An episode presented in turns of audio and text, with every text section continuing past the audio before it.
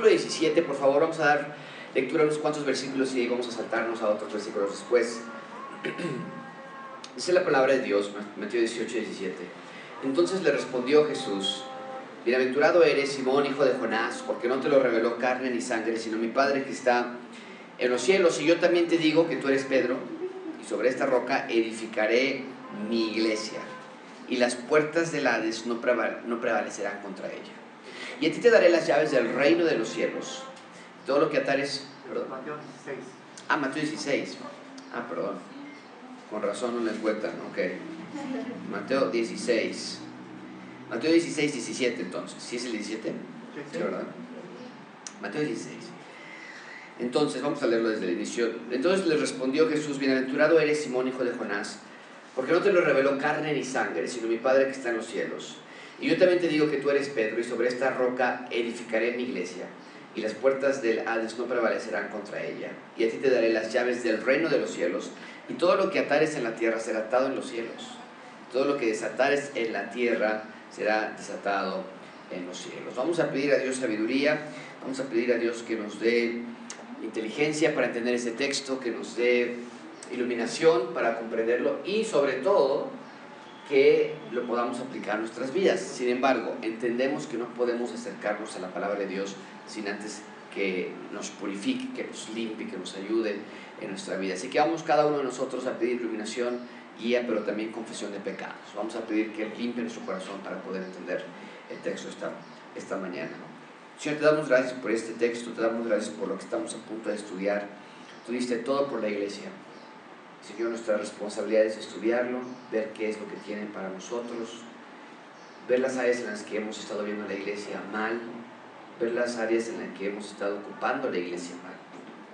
Ayúdanos, Señor, danos temor, ayúdanos a honrarte.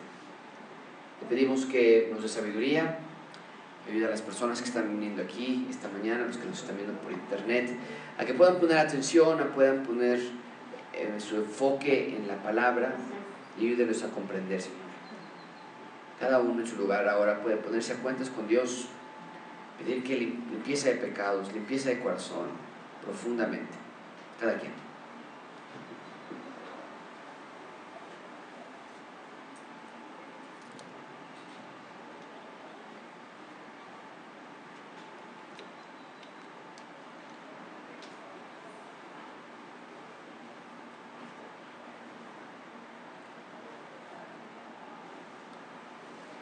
Gracias, Padre, de nuevo por esta oportunidad que nos das de estar juntos y estudiar lo que es nuestra guía, que es la Biblia.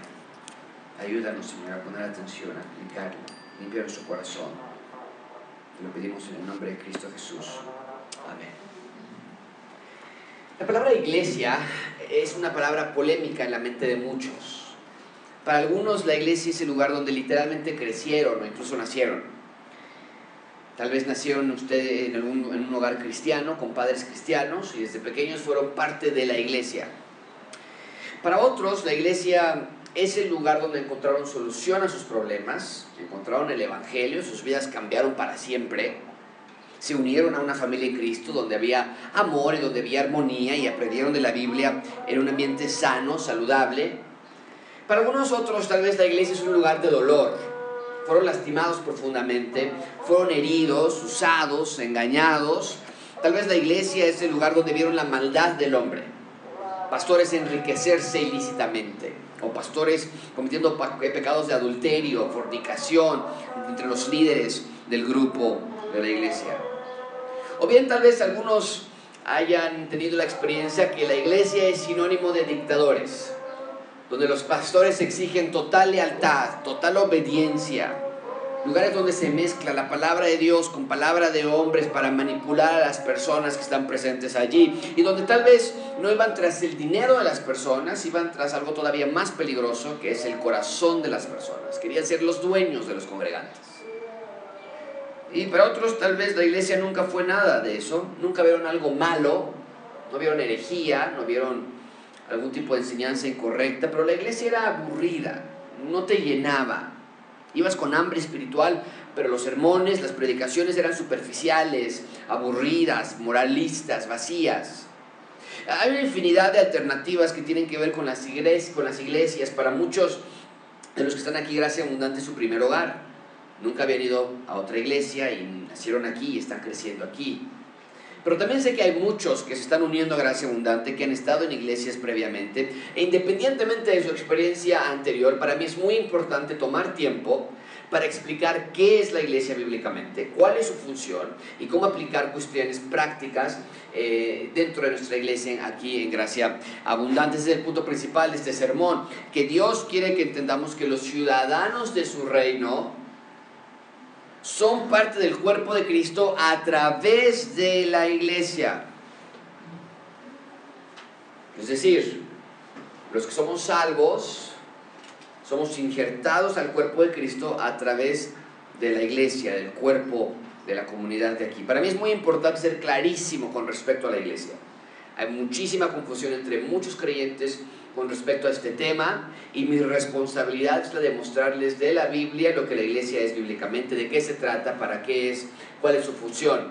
Así que vamos a comenzar, vamos a ver tres puntos esta mañana, la razón de la iglesia, veremos la función de la iglesia y finalmente aspectos prácticos de la iglesia. Ven en primer lugar, comencemos con la razón de la iglesia. Ven conmigo 1 Corintios capítulo 12, 12.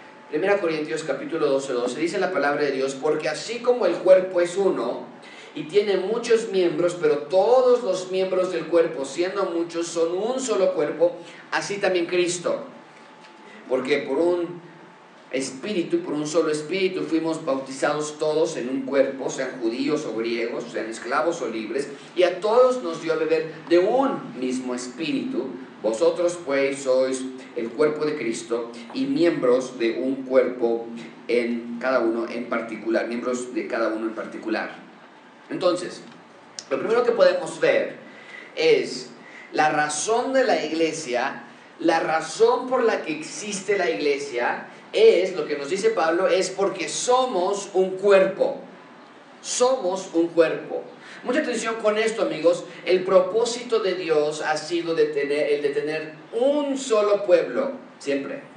Ese siempre ha sido su propósito. Un solo pueblo. Así fue el inicio. Adán y Eva eran una sola nación. Claro, con pocos ciudadanos, nada más Adán y Eva, pero eran una sola nación. Así era el inicio. Dios no creó a muchas personas con muchos idiomas en muchos lugares. ¿De dónde vino entonces el concepto de naciones y de lenguas y de fronteras? Vean ustedes mismos en Génesis 11, dice la palabra de Dios, tenía entonces toda la tierra una sola lengua. Claro, es así como Dios lo creó. Eran una sola nación y aconteció que cuando salieron de oriente hallaron una llanura en la tierra de Sinar y se establecieron allí y se dijeron unos a otros, vamos, hagamos ladrillo, cosámoslo con fuego. Y les sirvió el ladrillo en lugar de piedra y el asfalto en lugar de mezcla. Y dijeron, vamos, edifiquémonos una ciudad y una torre. Bueno, ya eran una ciudad, ya hablaban un idioma, pero lo que están hablando ellos es independencia de Dios. No, vamos a hacerlo nosotros. Y esta torre dice, va a llegar al cielo, hagámonos un nombre por si fuéramos esparcidos sobre la faz de toda la tierra. Y descendió, ellos querían construir una torre que ascendiera al cielo, pero Dios tuvo que descender a la tierra. Y Jehová descendió para ver la ciudad y la torre que edificaban los hijos de los hombres. Y dijo Jehová, he aquí el pueblo es uno y todos estos tienen un solo lenguaje y han comenzado la obra, nada les hará desistir de hacer lo que habían pensado. Entonces descendamos, aquí está la Trinidad, confundamos allí su lengua para que ninguno entienda el habla de su compañero. Así los esparció sobre toda la tierra y dejaron de edificar la ciudad. Bueno, no pueden entenderse, dejaron de edificar su ciudad. Por esto fue llamado el nombre de ella Babel, que por cierto es el mismo lugar que después se, se convertiría en Babilonia y que vamos a volver a encontrar en el futuro, en Apocalipsis 17, nos habla de la gran Babilonia, la gran ramera, representando toda la maldad de las naciones en ese entonces. Babel entonces es un lugar muy importante que siempre es sinónimo de maldad, de rebeldía contra Dios. Dice que entonces fue llamado ese lugar Babel porque allí confundió Jehová el lenguaje de toda la tierra y desde allí, desde ese momento, los esparció a la faz de la tierra. Entonces, el origen de las naciones fronteras, idiomas, es Dios. Fue consecuencia de un deseo antagonista de parte de los hombres. Era, ellos tenían un deseo de independencia de Dios. Querían su ciudad, su torre, su fortaleza, su reino. Querían llegar al cielo, nos dijo el texto. Pero de nuevo, vemos que la tierra no puede llegar al cielo. Entonces vemos que el cielo bajó a la tierra y el texto nos dice que Dios descendió a la tierra para detener su intento. ¿Cómo lo detuvo? Bueno, la manera en la que Dios detuvo su intento fue por medio de confundir sus lenguas crear nuevos, nuevos idiomas. ¿Por qué hizo esto Dios? Para que no cayera sobre ellos más juicio, para evitar que el hombre continuara cavando su propia tumba. Ahora, la pregunta es, ¿creó Dios todos los idiomas que existen? ¿Creó Dios el español, el francés? No, desde luego que no.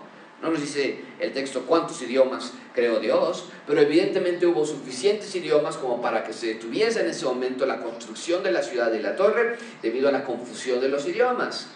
Y al paso del tiempo, más y más idiomas se fueron desarrollando de lo que Dios ya había creado originalmente. Pero el punto es este, en el inicio había un solo pueblo y debido al pecado, el diseño original de Dios de que el ser humano sea un solo pueblo fue desviado tristemente a un sistema multinacional y global. Ahora, ¿qué tiene que ver todo esto con la iglesia? Bueno, veanlo ustedes mismos otra vez en nuestro texto. En 1 Corintios 12:13 dice, porque por un solo espíritu fuimos todos bautizados, en un cuerpo, sean judíos o griegos, sean esclavos o libres, y a todos se nos dio beber de un mismo espíritu. Amigos, la iglesia es la manera en la que Dios nos ha restaurado como humanidad. Mucha atención con esto.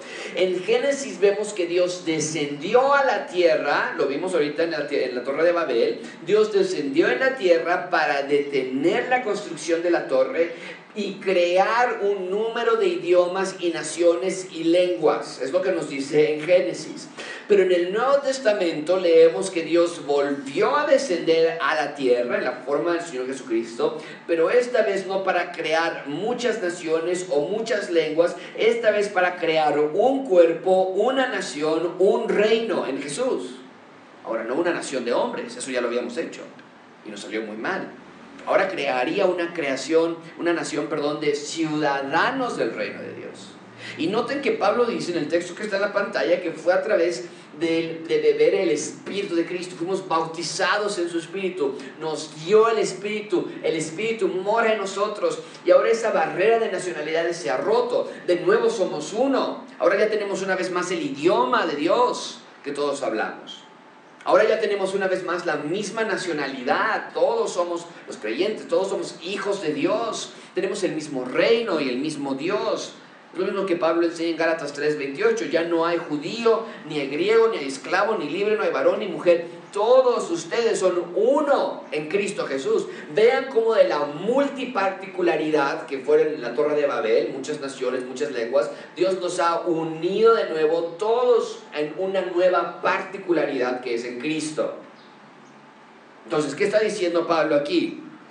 que de nuevo la raza humana que se había esparcido ahora está unificada gracias a Mesías Jesús, gracias a su sacrificio. Ese era el problema, amigos. La humanidad está en la pantalla, eso estaba perdida como ovejas descarriadas sin rey.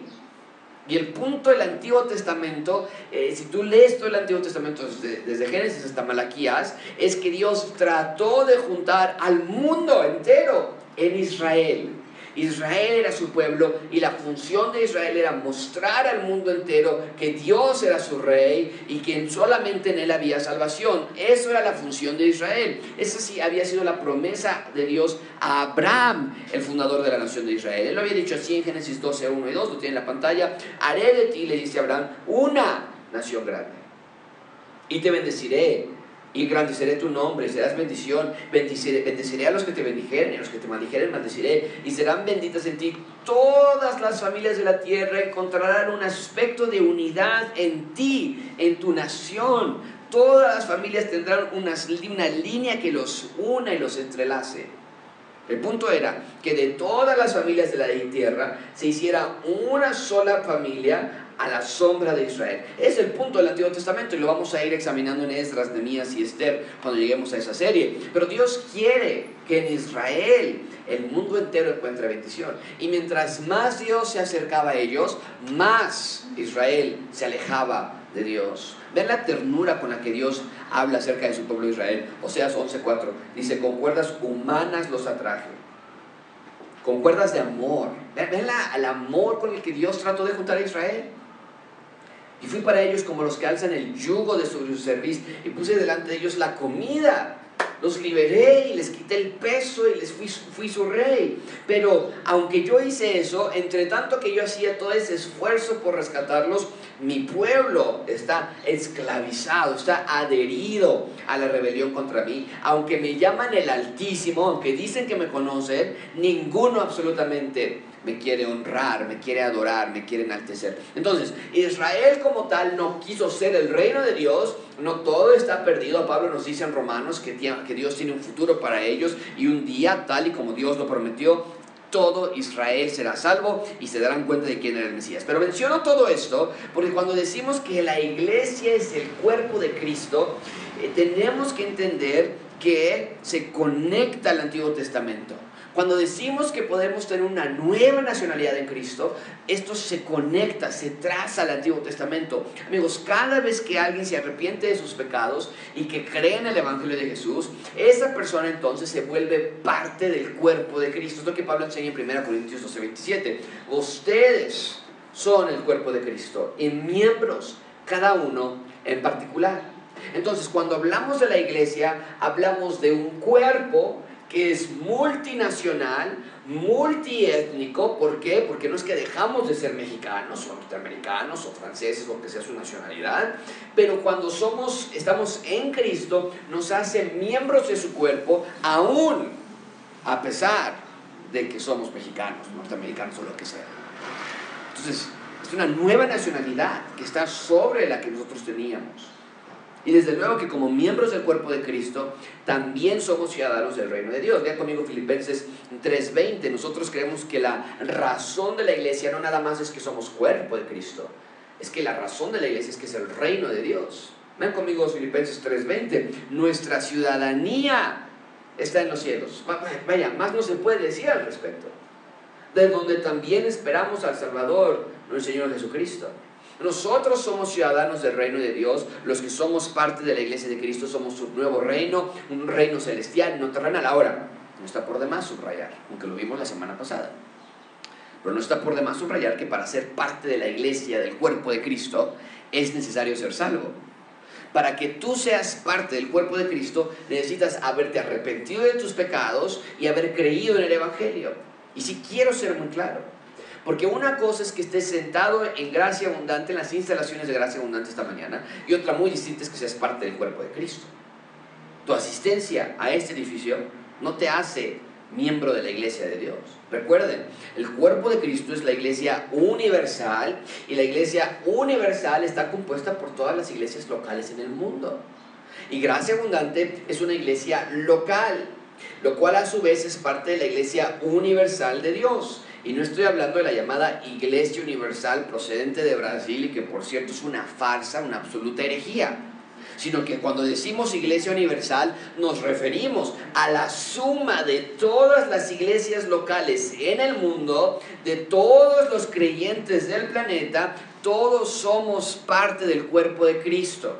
Bueno, el punto entonces es, si eres congregante de gracia abundante, no te hace miembro del cuerpo de Cristo para ser parte de la iglesia de Dios, tienes que ser salvo, amigo, amiga, tienes que arrepentirte de tus pecados y espero que todos ya lo hayan hecho.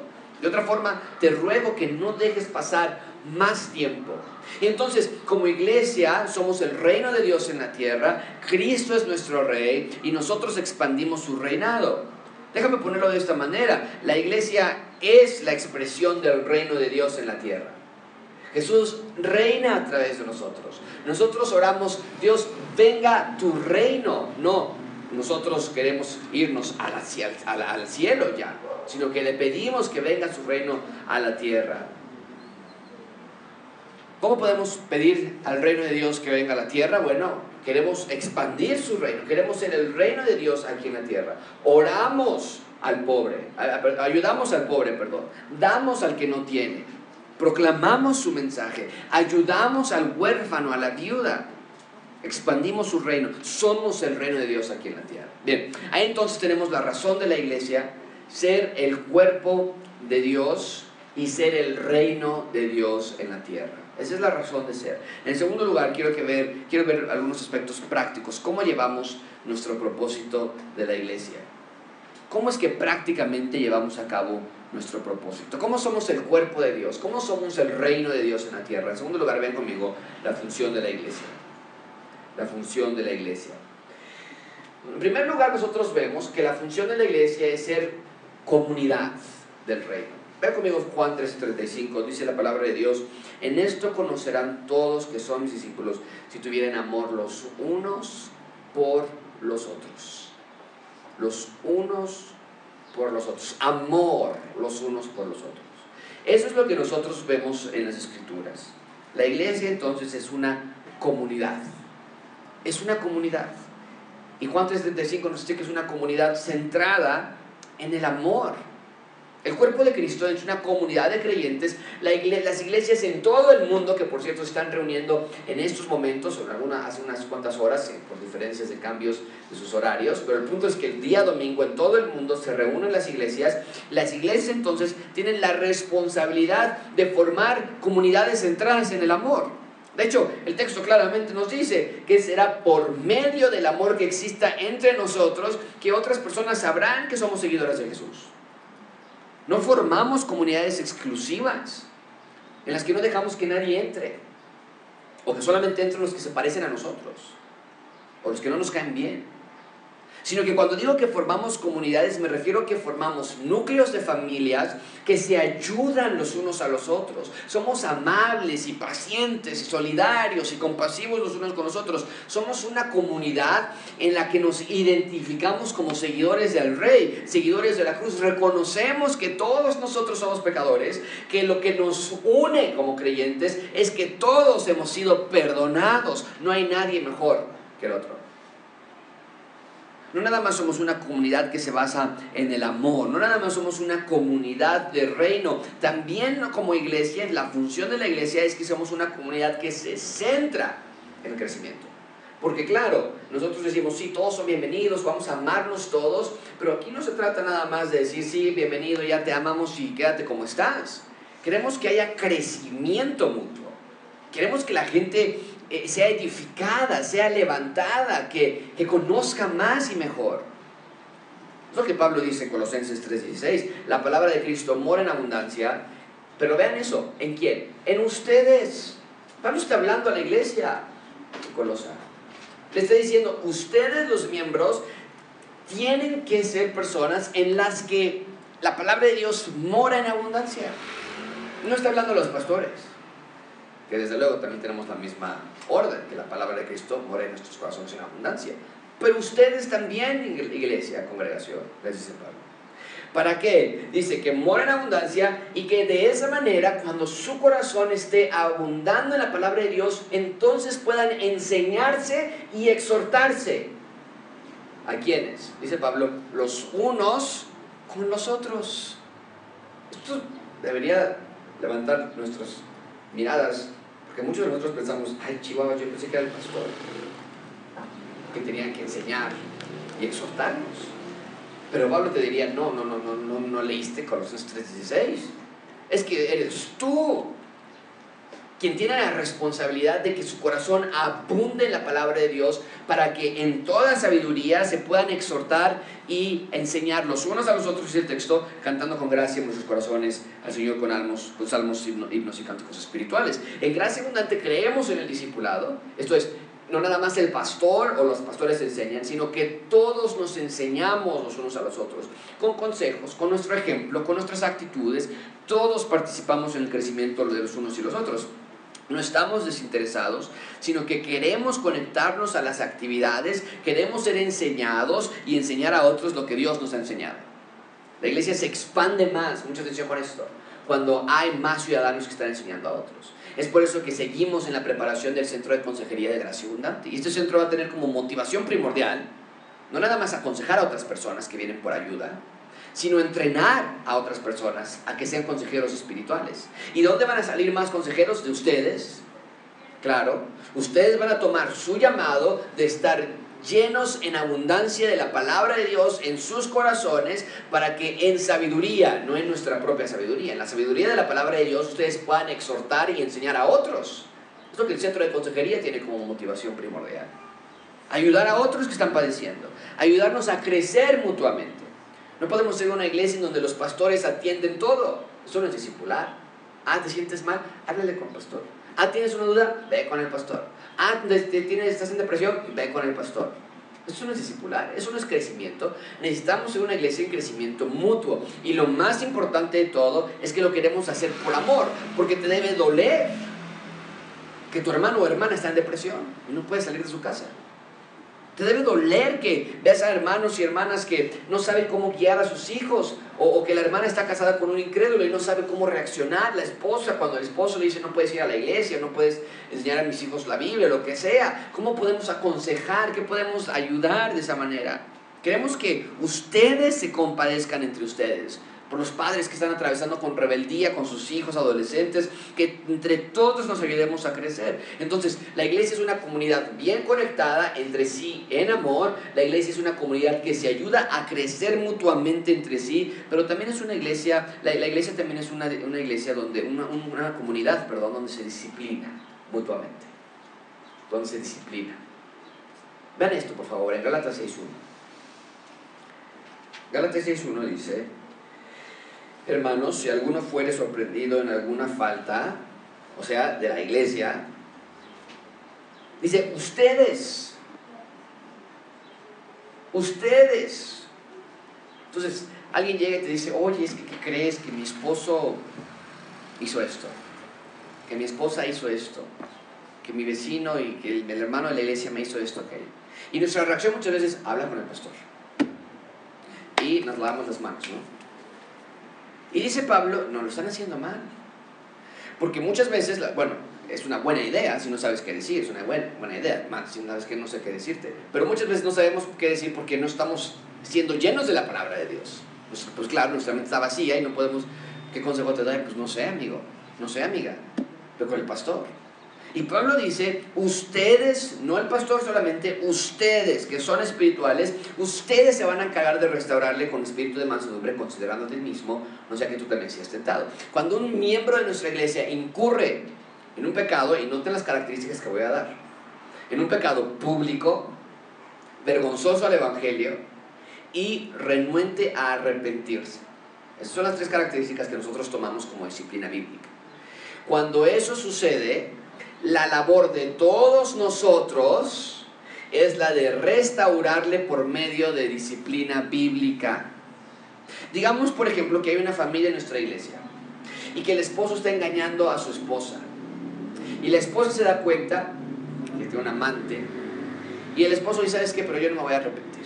No voy a dejar a mi amante. Bien, como iglesia entonces, nuestra labor es la de ayudar en el proceso de restauración en esta familia. Nuestra labor es la de ir y confrontar a este esposo con el Evangelio, rogarle que se arrepienta. Mateo 18 pide primero a los líderes de la iglesia, después un grupo de personas, testigos, y después se lleva con todos ustedes.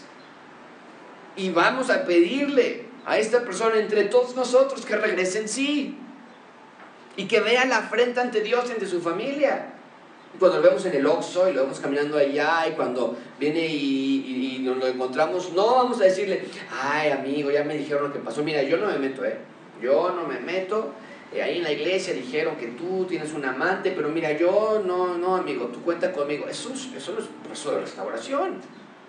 El proceso de restauración es decirle, oye, ya, amigo, ya, me, ya, ya, nos, ya nos dijeron lo que sucedió en tu familia y arrepiéntete.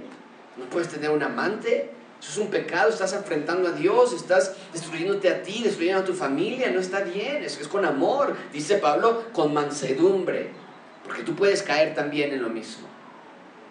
Estamos ayudando a la víctima, en este caso de mi ejemplo, a la esposa, a sus hijos, Pero también estamos ayudando al victimario, porque queremos que se arrepienta. Y la disciplina bíblica es hecha en amor, en compasión, buscando la restauración de la persona. Queremos ayudar a detener la destrucción que el pecado provoca. Ahora, entiendo que en muchas iglesias se abusa de este proceso. Y hasta por no saludar bien al pastor, vámonos, la disciplina bíblica nos mandan. ¿no? Pero de nuevo, en gracia abundante nosotros vemos que los lineamientos son muy claros. Un pecado público vergonzoso al Evangelio y con renuencia a arrepentimiento. Y no podemos permitir eso. Y no quiere decir que los pecados privados no se disciplinan. Pero bueno, obviamente si son privados y no sabemos porque lo estás escondiendo, pues no podemos ayudarte. Pero cuando Dios saca a la luz ciertos pecados, ciertos pecados de las personas y rehusan arrepentirse, esa es la clave hay casos de infidelidad, hay casos de mentiras, de soberbia, de arrogancia, y nos acercamos y decimos, oye, esto está incorrecto, no está bien, falta de reconciliación, reconciliación y no quiere arrepentirse, empieza el proceso de disciplina bíblica y nos dice, mira, es que necesito tiempo, bueno, ¿qué? Vamos a seguir, es un proceso, no, es de, no es de ya, ¿no? Y mañana vamos a llevarlo a la iglesia y todo el mundo se va a enterar, no. Hay un proceso y la persona está sufriendo y está batallando, pero vemos que hay deseo, y se arrepiente y eh, está bien, ahí está. Pero es la disciplina que entra en acción. Y es algo que nosotros tomamos muy en serio y con mucho dolor, pero a la vez con mucho amor lo hemos hecho. Y lo seguiremos haciendo cuando sí sea necesario. ¿Por qué? Porque seguir los mandamientos bíblicos para la iglesia es lo mejor. Amigos, gracia abundante no es mi iglesia. Yo no soy el rey de la iglesia. La iglesia tiene un rey. Es la iglesia de Dios, es la iglesia de Jesús. Y por lo tanto no puedo crear mi propia manera de manejar la iglesia. Aquí se hace lo que la Biblia indique. Y cuando hay errores, que los ha habido, es nuestra culpa, no la de Dios. Bien, y esto nos lleva a nuestro tercer punto. Con esto concluimos. Vemos algunos aspectos prácticos de la iglesia. Aspectos prácticos de la iglesia. ¿A qué me refiero con esto? Vamos a revisar cinco aspectos, si no me recuerdo, cuatro o cinco aspectos prácticos de la iglesia. Número uno, la función del pastor. Hay muchísima confusión en este tema. La función del pastor en la iglesia. Amigos, quiero que quede algo muy claro. La iglesia no es mi reino. El pastor no es el rey o el señor. La familia pastoral no es la familia importante, ni los hijos ni la esposa del pastor. Pregúntele a la esposa del pastor a ver qué dice. No, que no sepa nadie hasta que la esposa del pastor no la acepte. Eso, eso son cuestiones humanas, carnales, detestables ante Dios. No existe tal cosa en gracia abundante. Yo soy como uno de ustedes. Mi trabajo, a lo que me dedico es enseñar la Biblia a ustedes, ilustrarla con mi vida. Soy el ejemplo, pero no soy perfecto. Yo batallo con mis pensamientos, con mi temperamento, con mi lectura de la Biblia. Soy impaciente, materialista, constantemente busco lo mío propio. Discuto con mi esposa, hay tensiones en la casa, fallo como papá, como pastor de mi iglesia. Soy un ser humano como ustedes. He sido rescatado y perdonado por el rey y ahora quiero darle mi vida para siempre. No encuentro a alguien mejor, solamente él tiene palabras de vida eterna. Pero eso no me hace perfecto, no me hace mejor que ustedes. En gracia abundante no se hace lo que yo diga, no se me obedece, no se me consulta todo para mi última autorización. Hasta que el pastor baje, nadie come, hasta que el pastor diga, nadie hace, hasta que el pastor acepte. Es una secta. En Gracia Abundante creemos en la pluralidad de pastores. Somos un grupo de hombres que llevamos la responsabilidad de la iglesia. Mi función es la de pastor maestro. Por eso yo enseño. Es el rol dentro del cuerpo de pastores. Pero el cuerpo pastoral revisa todos los aspectos administrativos, financieros y espirituales de la iglesia. El cuerpo pastoral, los hombres estamos enterados de todo y consultamos en búsqueda de unanimidad para asuntos internos. Amigos, en gracia abundante vemos el rol del pastor como el que sirve, no el que debe ser servido. Es el último que debe de comer, es el último que debe de ser, ser servido, es el último, es el que debe estar primero en la línea repartiendo las cosas y sirviendo y cargando y limpiando, como todos los demás. El pastor que busca ganancia deshonesta no puede ser pastor. El que manipula a las personas con sus predicaciones de enojo, de coraje, no puede ser pastor.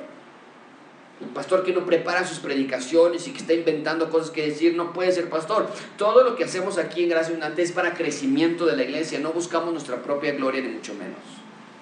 Rebeca, mi amadísima esposa, no es una pastora. Ni Lupita ni Mari Carmen, las esposas del equipo pastoral. En Gracia Abundante creemos que la Biblia enseña que el rol del pastor es para el hombre. No hay manera de pensar de otra forma. La Biblia es clarísima al respecto. No quiere decir que el hombre es mejor que la mujer. Venimos ya nosotros con implicaciones que presuponemos al texto. Ah, porque dice que el pastor, ah, ese Dios machista, qué barbaridad. No, el hecho de que haya un rol para el hombre y un rol para la mujer habla de complementarismo, habla de orden, habla de roles, nada más.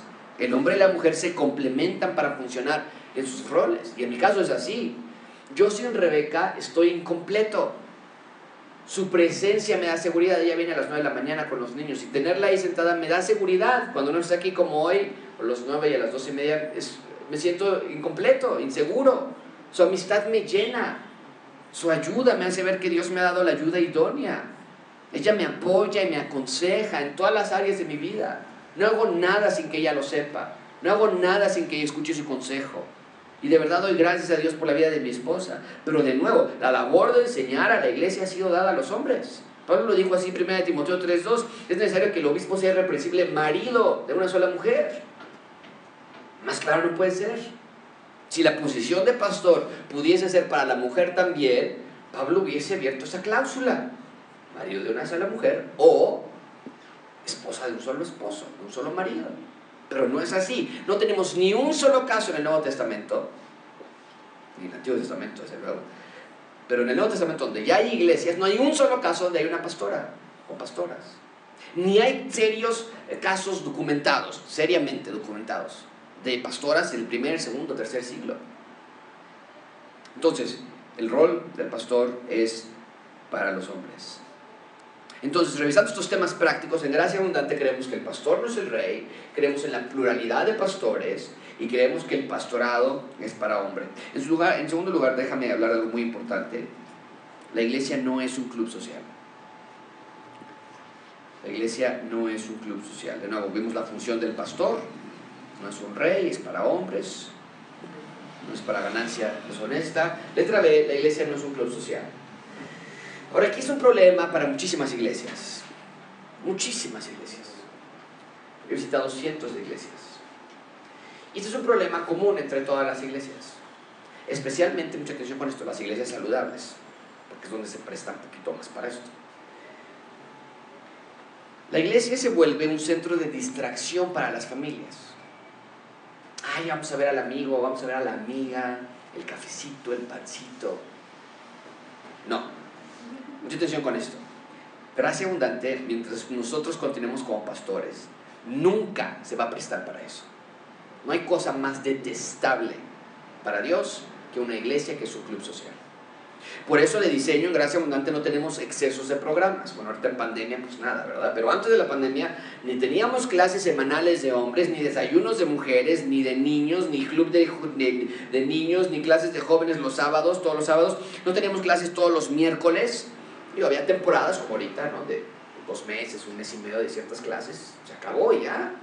No, son todos los miércoles.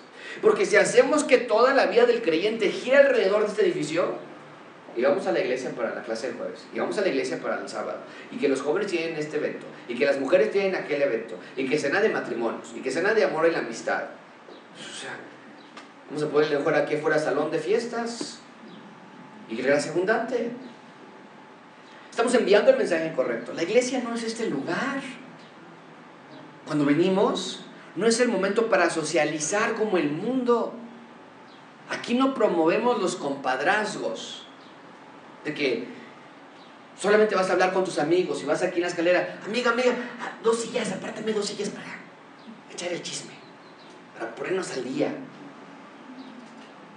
Aquí no vamos a promover que, que como si estuviéramos en el metro estás con cientos de personas y vas caminando y tú vas directo a lo tuyo y aquí bajas y vas pasando persona, pasando persona, pasando persona, buenos días, buenos días, y yo voy con mis amigos. ¿Cuál buenos días no los conoces? Aquí no vamos a promover que nada más hablas con tu grupo de personas, que nada más te juntas con los que te caen bien. De nuevo, ahorita estamos en pandemia no se ve tanto. Pero antes Y espero que regresemos a ese formato. Teníamos pan, compañerismo precioso ahí abajo.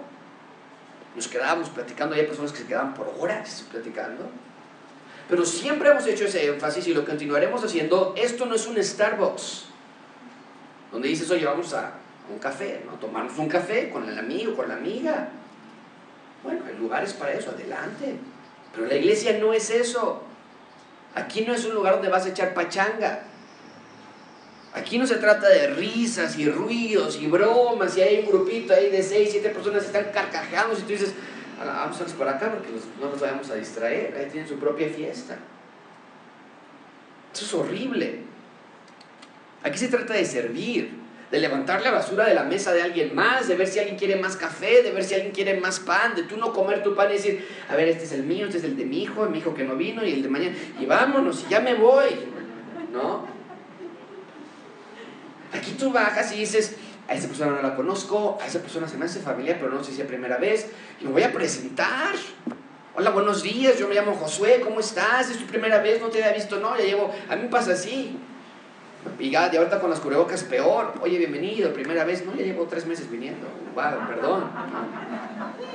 Pero a veces, pero esa es nuestra responsabilidad. Yo soy Josué y, y, ¿cómo te podemos servir? ¿De dónde vienes? ¿Cómo nos encontraste? ¿Qué te pareció? Oye, te ofrezco cafecito.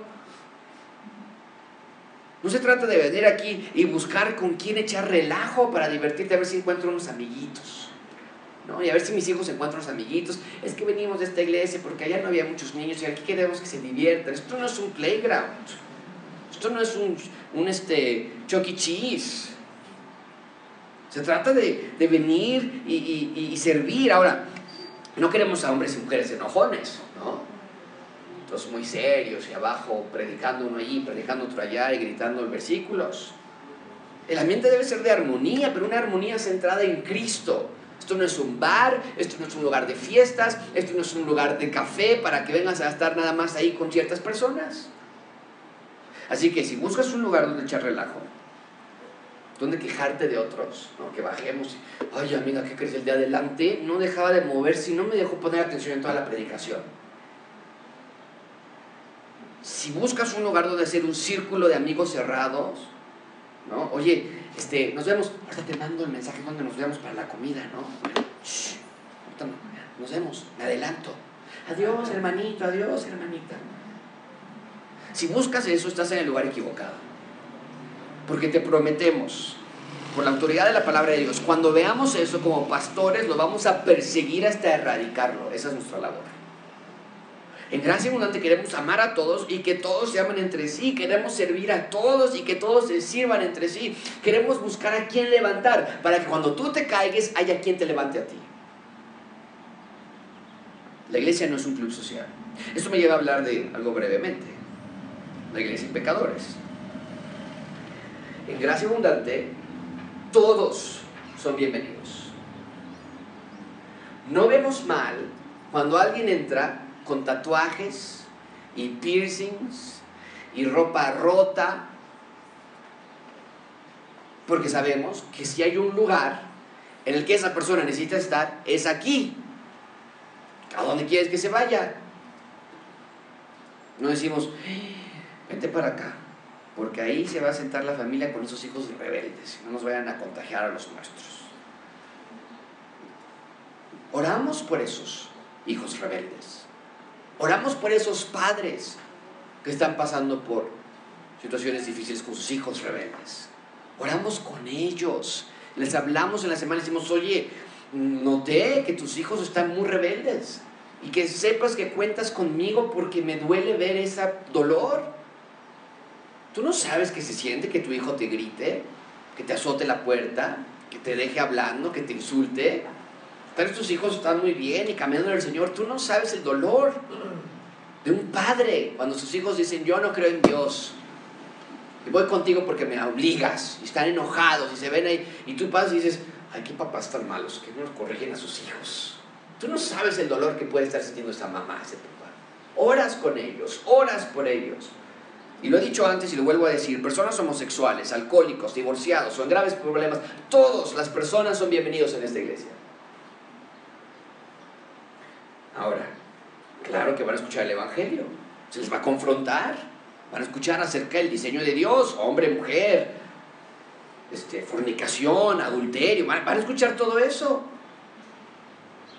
No se les va a mentir. No se les va a dejar como están. Van a escuchar la palabra de Dios expuesta y ellos mismos van a decir, ¿sabes que Esto no es pues aquí, ¿no? Aquí siempre están hablando que de la santidad y que de la Biblia y que de Dios y que y arrepentimiento de pecados. mi vida, Y se van a ir solitos. O bien van a ser ayudados por el Espíritu Santo, que es lo que queremos. Pero todo el que quiera ayuda va a recibirla en gracia abundante. Amigos, la iglesia es un hospital. Algunos estamos en consulta externa, otros están en salas de recuperación, otros están en urgencias, otros están en terapia intensiva, pero al final de cuentas todos estamos en un hospital. Y en el momento que tú digas, con esa familia debe estar en un buen de pecado, mira a sus hijos. Mira cómo agarran un buen de pan y su, y su mamá ahí muy plática, plática. El que está mal eres tú, no ellos. Eso es terrible. El momento que tú digas, mira esa mamá, cómo no enseña a su hija a vestirse. Bien, esa mamá y viene con la niña. Tú no sabes las peleas que se echaron esta mañana porque la hija se vistiera de diferente, con una diferente ropa. Entonces, cuando esto está en nuestras mentes, ya estamos perdiendo la vista, de vista que la iglesia no se trata de, de ti.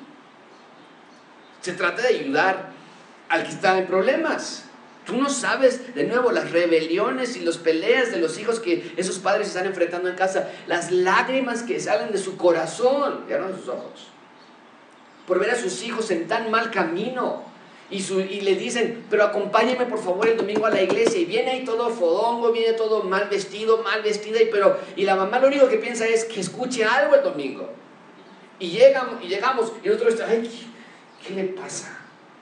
¿Por qué vienen vestidos así? que no sabe que esta es la casa de Dios. No, esto es un hospital. Ahora, de nuevo, aquí no se permite cualquier cosa. Hay casos en los que disciplina entra, lo acabamos de mencionar. No estoy hablando de permitir todo. No somos permisibles, tenemos la ley, la palabra de Dios. Y de hecho, hemos tenido que pedir a algunas personas que a menos que quieran recibir ayuda, por favor, ya no regresen.